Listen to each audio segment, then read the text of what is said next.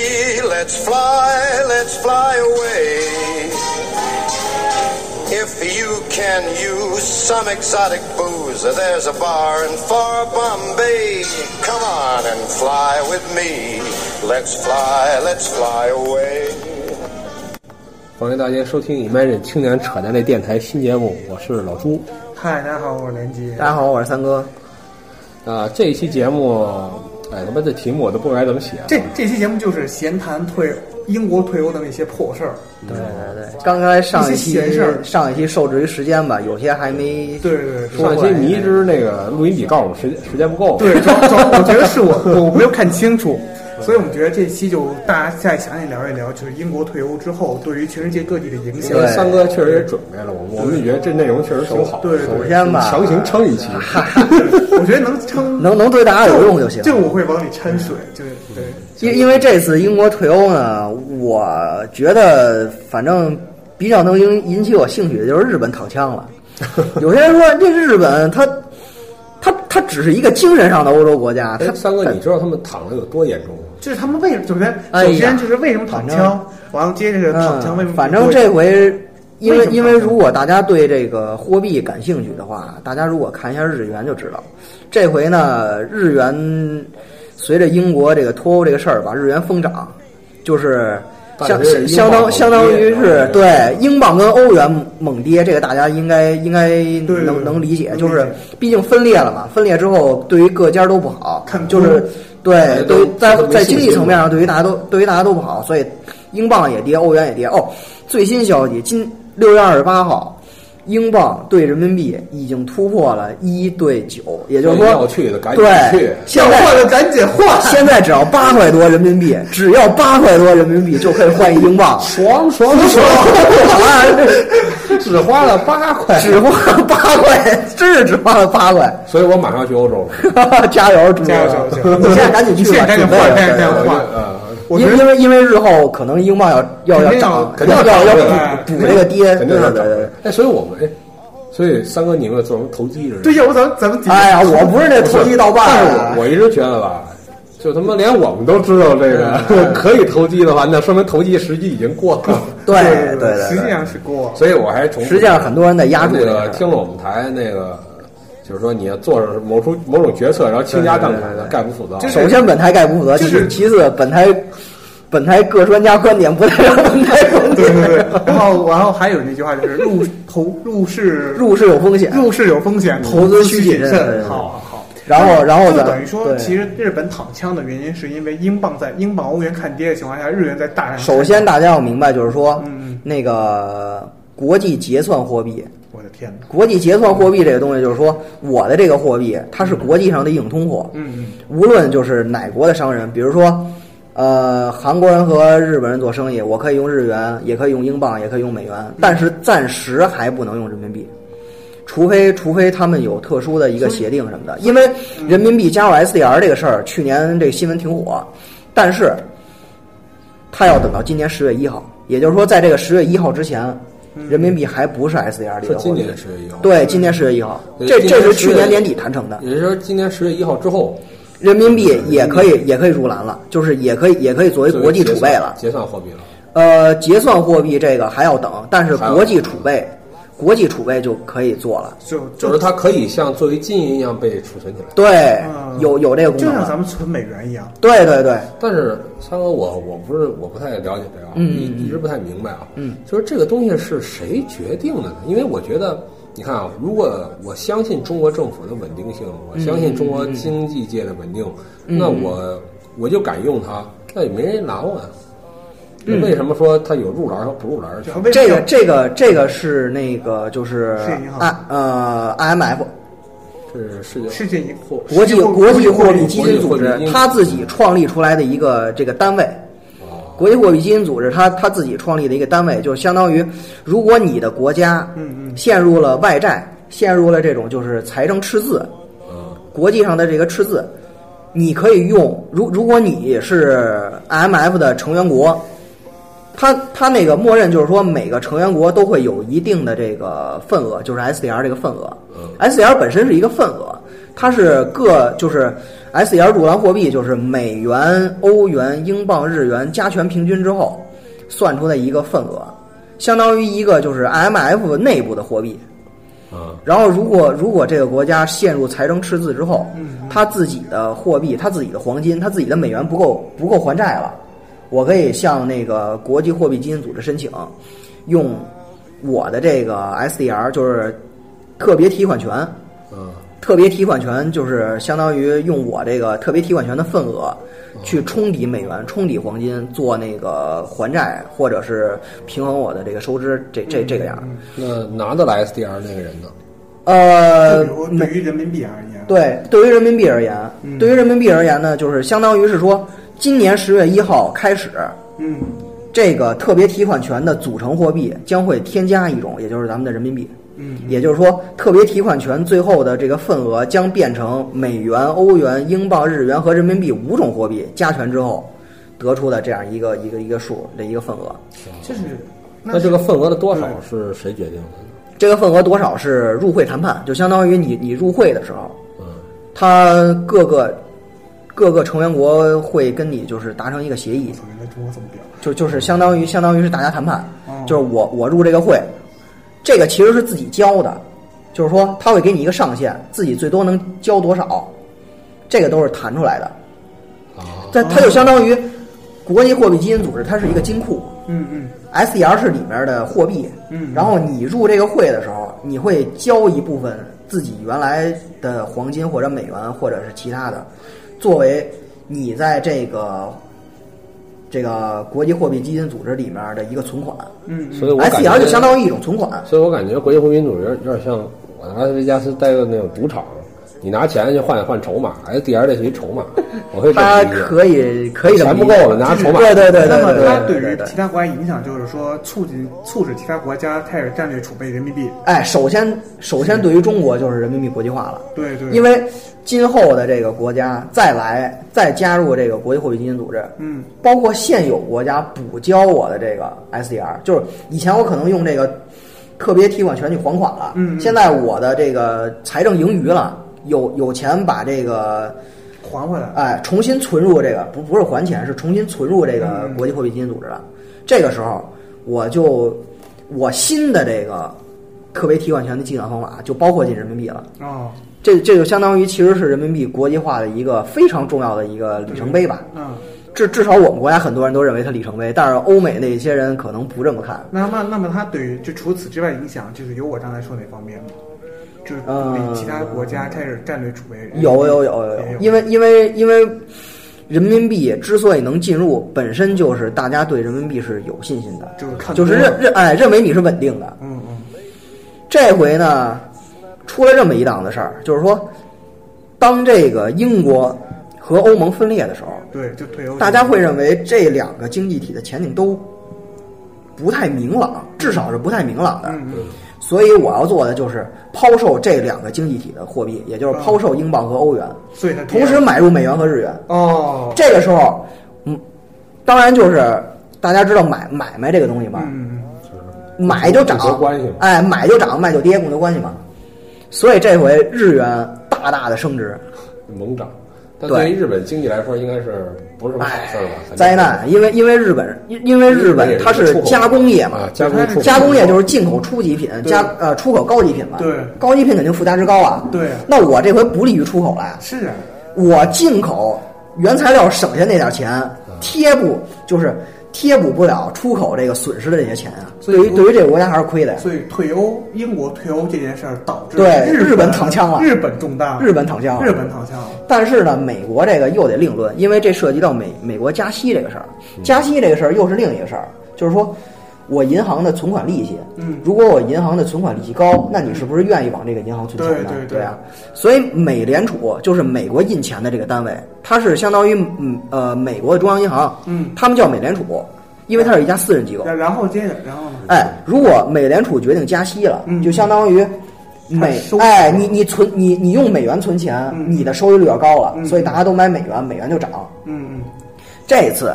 因为英国脱欧导致的经济形势不明朗，嗯美国要刺激经济，刺激经济就是降息。就量化宽松，哎，因为降息导致我企业借钱的成本要低啊，嗯我企业借钱还钱的这个还的要少啊，嗯，所以这次呢降息，但是降息意味着你用美元来存钱，你获得的利息可能要少一些，对所以大家呢就相对于日元来讲，较少的买美元就不愿意，就不愿哎意哎，买所以这回日元对美元从年初的一百二十多，一下就咵一下到了一百，然后，然后就是说，如果这个时候我这个美联储我要降息，或者说我不加息了，嗯那就意味着你用美元存进银行的钱会获得较少的利息，对那么大家相较于日元的话，就不会去买美元了。嗯就就是所以说，这回美元对日元是从年初的一百二十多，一下就到了一百，就是就是，如如果大家去日本旅游的话，可能也会感受到这一点，就是说之前哎呀，之前一百日元五块多钱人民币都能换到，现在得六块多了。所以刚才三哥说了很多，我给简单的概括一下，总就是说什么总结一呢下？就是这个货币啊，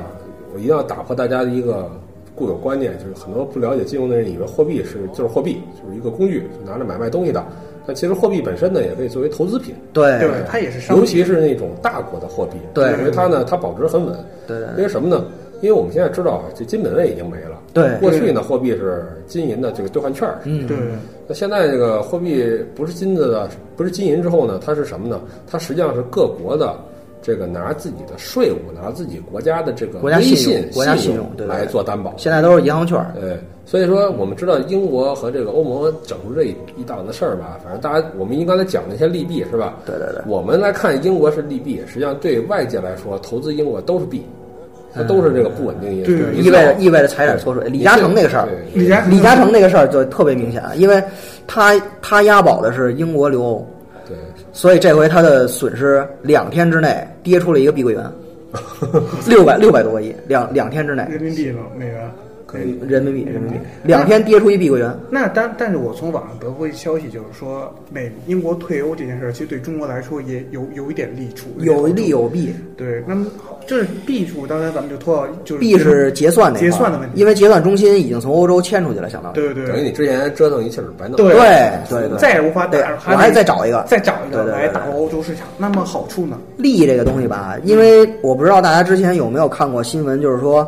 欧盟否认中国的市场地位。哦是是就是说我们调欧整盟一下不认为中国作为一个市场经济大国对对对存在，他认为中国还是在计划经济。对对但是呢，英国当时投的其实是赞成票，就是说英国认为中国是一个市场经济的国家。嗯嗯那这样好了，中国现在可以各个击破了。你英国本来反正你也不属不属于欧盟了，我单独做你工作就可了呀。而且大家都知道，英国这个其实对于全球经济，尤其是全球金融业来讲，还是有很多话语权的。所以中国如果这回能做通英国的工作，那么对于中国是一个市场经济国家这样一个事实，会有相当大的推动性。我记得还有一点就是那个，咱们中国找了一个那个叫做上合那个银行，啊，对对对，亚投行，亚投行，对亚对投对行，英国也是往里投钱啊，包括英英国带头嘛，英国带英国带头，对对投对，钱啊是说，如果这次英国脱欧的话，其实英国也是在这亚投行方面，对对中国对也对是对稳挣，的。他他他是他受到的束缚可能会少，对少因为很多因为反正我不跟你欧洲干了，对那我英国就可以作为一个独立的，就是完全独立的国家，我嗯我我来参与你亚投行的这些事务了，因为我们刚才讲呢，可能说的不够明确，就是你作为欧盟国家呀、你自己的决策就不单不单单是你自己的事儿，对对欧洲很多事儿得拿到一个欧洲议会来做。大家得商量着办，啊对，呃但是我们说到这个，说回来啊，刚才好像忘了说了，咱们说了一激动忘了。啊对对对嗯这欧洲议会到底是个什么回事儿啊？是个什么玩意儿？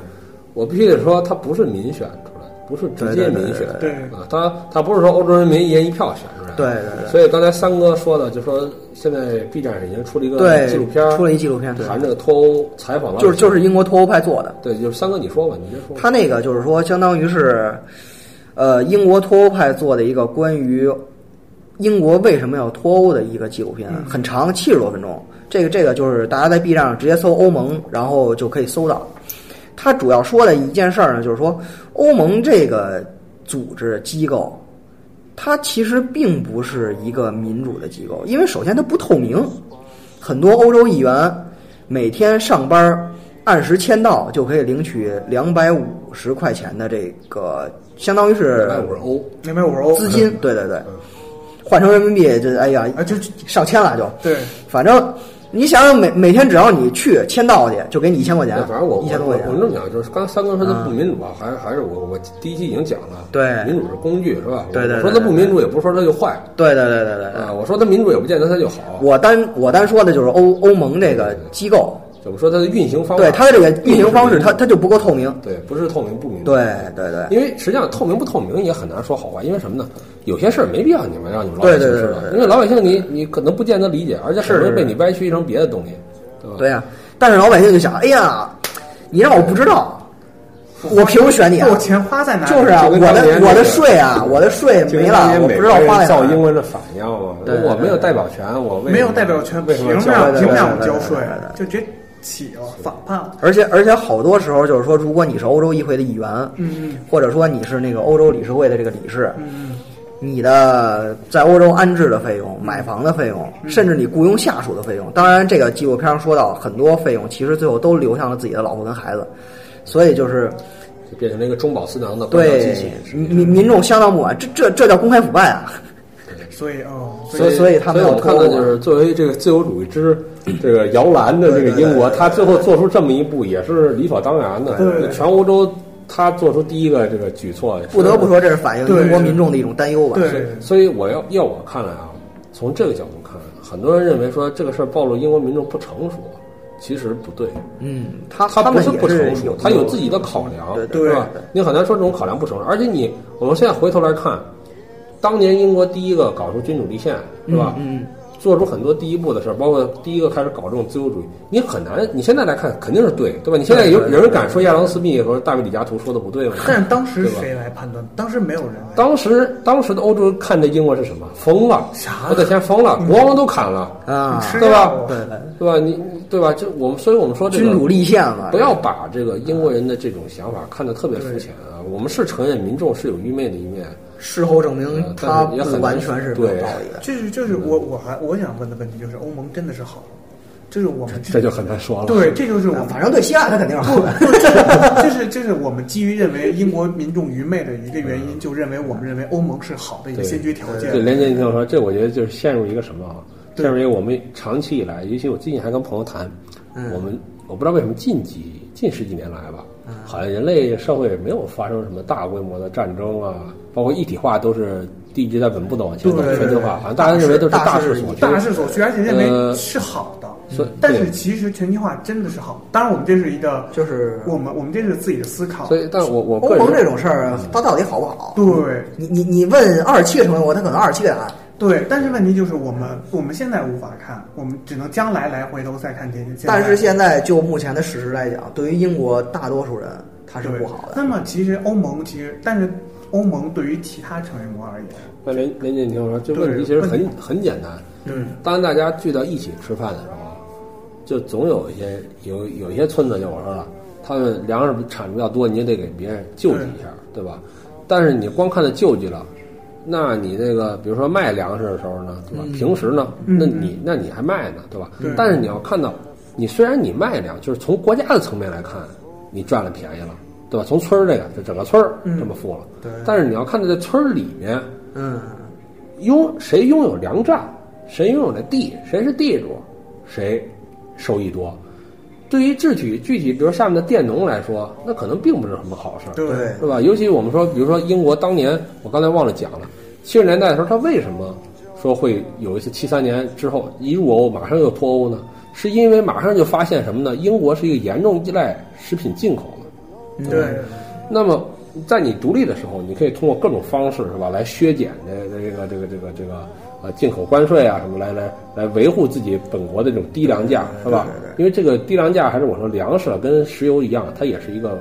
影响整个社会的东西，对它不是单纯的影响这个这个经济学上有一个叫贸易转移对。贸易转移就是说，你加入欧盟之后，只能从欧盟的这些进对进口地当中选择一个国家。那那欧盟之之内的成本，比如说。就是高于中国的成本，那那肯定那你也没办法。欧盟的，你那想那你也没办法。欧盟的地价对对对对对和那个什么南美洲的地价那对不对一样对对对，那意味直接意味着什么啊？牛肉呢直接就贵，哎，对吧？那那粮食直接就贵，蔬菜直接就哎，贵，就比如说澳人洲的工也牛不一肉、样。澳洲的这个羊肉就什是么的，我我我想问的是，这就是贸易转移我的想弊问的问端。题就是因为就是川普大家也知道，也是一个右翼，对，右翼嗯，右翼就是要求他反全球他化也反全，就是他也反不全球化、对反一对对体对化。不，不对吧？你说是是是是你说他反他是他是讲究美国还是要当对年的那个当年就的是孤立主义对对，对川普是我孤我立，我我觉得这个右不是人家我我我觉得右应该是那什么的，是走那个极端自由化的。就是不是又是保守又是保守，又是保守，对你你中国的右和欧美的右是反着来的，呃有时候我我也老老被自己套进去对。但那我想说的这是，川是普是我觉得我理解川普他只是他是怎么他是有点儿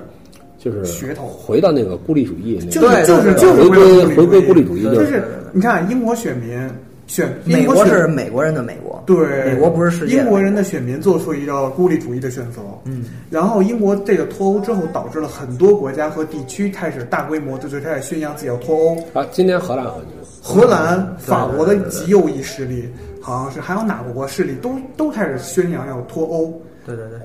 完了美国意大利吧，意大利那个那个女女的那后面个对，然后那个美国也宣扬要说脱到欧，说到这会脱美儿，又想到啊，就我哎不宣好像我誓们似乎迎来这么一个浪潮，就是这个世界又分崩离析了。对对对对呃，对，大家大家看到就是我刚才我们又撤回我们好几分钟前说的，就是说对呃，这就跟大家炒股似的，涨涨涨涨涨，这是该往回调一这点。是一体化到底对于我们而言，个人生活而言，到底是意味着什么？对我们从课本里学到的一体化是好的，全球化是好的。嗯，那么全球化真的哎是，我好好的？像咱们国家好像咱们的课本好像并不是咱们全家但是经济经济但学是咱经济们学教材上是是经济学教材上政是治政治教材也是。你看我一啊对对学对理科，我都记得是也是全但是全都是说一体化是一好的，一体化好，是全球化是好的。但是我我我想说的是，也许我们啊，就是现在确实应该认认识导向一下，转向一下，就是说这个呃，我们应该可反能思一下要，反思一下，对可能是要反思一下。我们做的尤其是不是太过了？我们对做的是不是有点儿那尤其这个就是我说到就是，呃，比如说我们举个例子来说吧，嗯，比如北京吧，嗯，刚才那有一次我跟连杰谈了，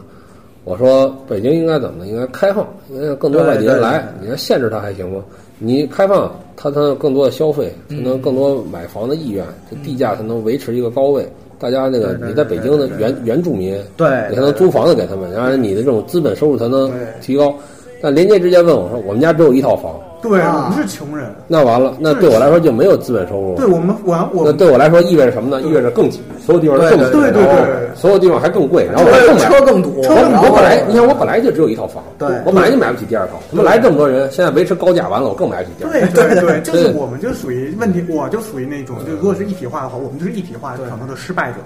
就是那种我们现在都偏得见考虑这个问题对，我们都是就很现实考虑，就一体化真的是好吗？所以其实我们就应该要反思这个问题。包括但我觉得包括前脱段时间欧对于我我看们而那言个最重要影响。破片子叫什么《愤怒的小鸟》那电影，啊，嗯，就是你看那个电影虽然烂的一逼啊，就是那个，我觉得都我都我都我都我都懒得给他我做影们评了。都是去看个乐子。就是实在太烂了。但是我也想说，这非常有意思啊。就我们一般认为近几年来的欧美动画片应该是都是你看那个呃《疯狂动物城》都是讲什么？就讲那个大一统融合融合对吧融合？村儿里来的还是你是那个食草食肉的，我们都不管，都是大家都都在这里，都是乌托邦嘛。食草食肉都不会吃 utopia 嘛，它是那个啊乌托邦性质对嘛对对。啊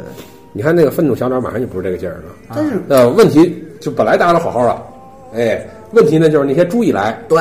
给我们全全我毁们的了。蛋没了。哎这个，然后你看，然后你看，拯救世界是一个什么人啊？他不再是一个那种心怀正义，然后满身正气，然后那个价值观超正那种人。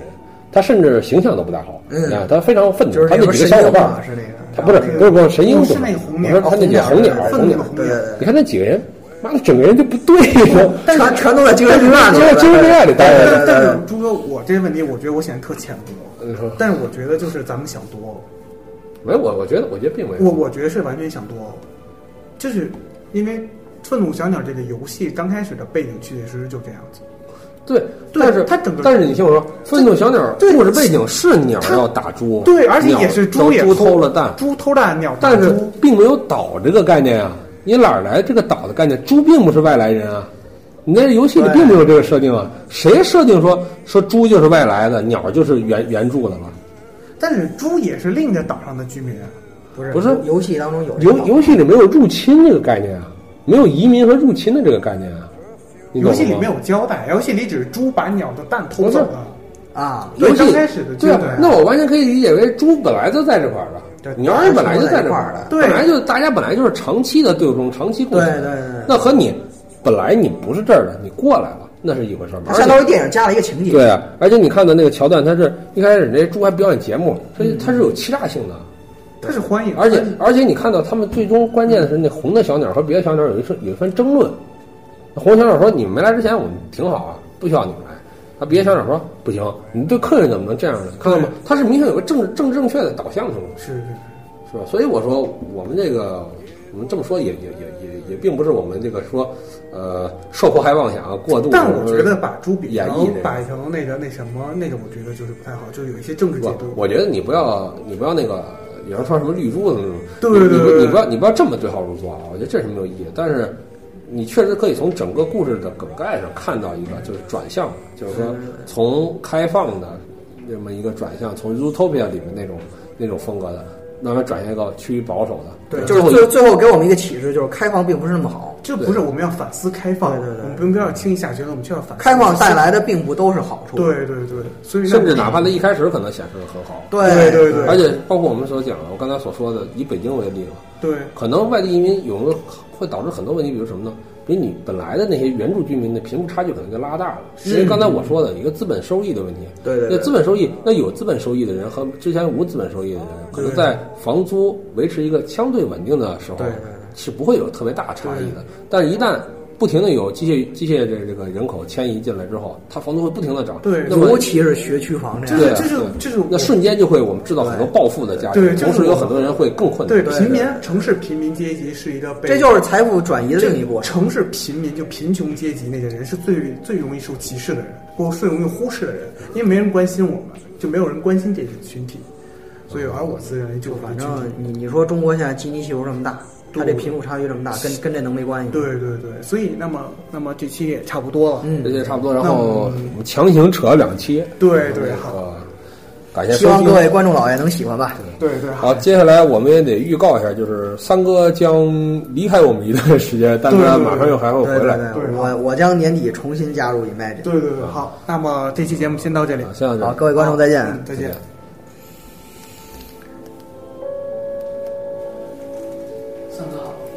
哎。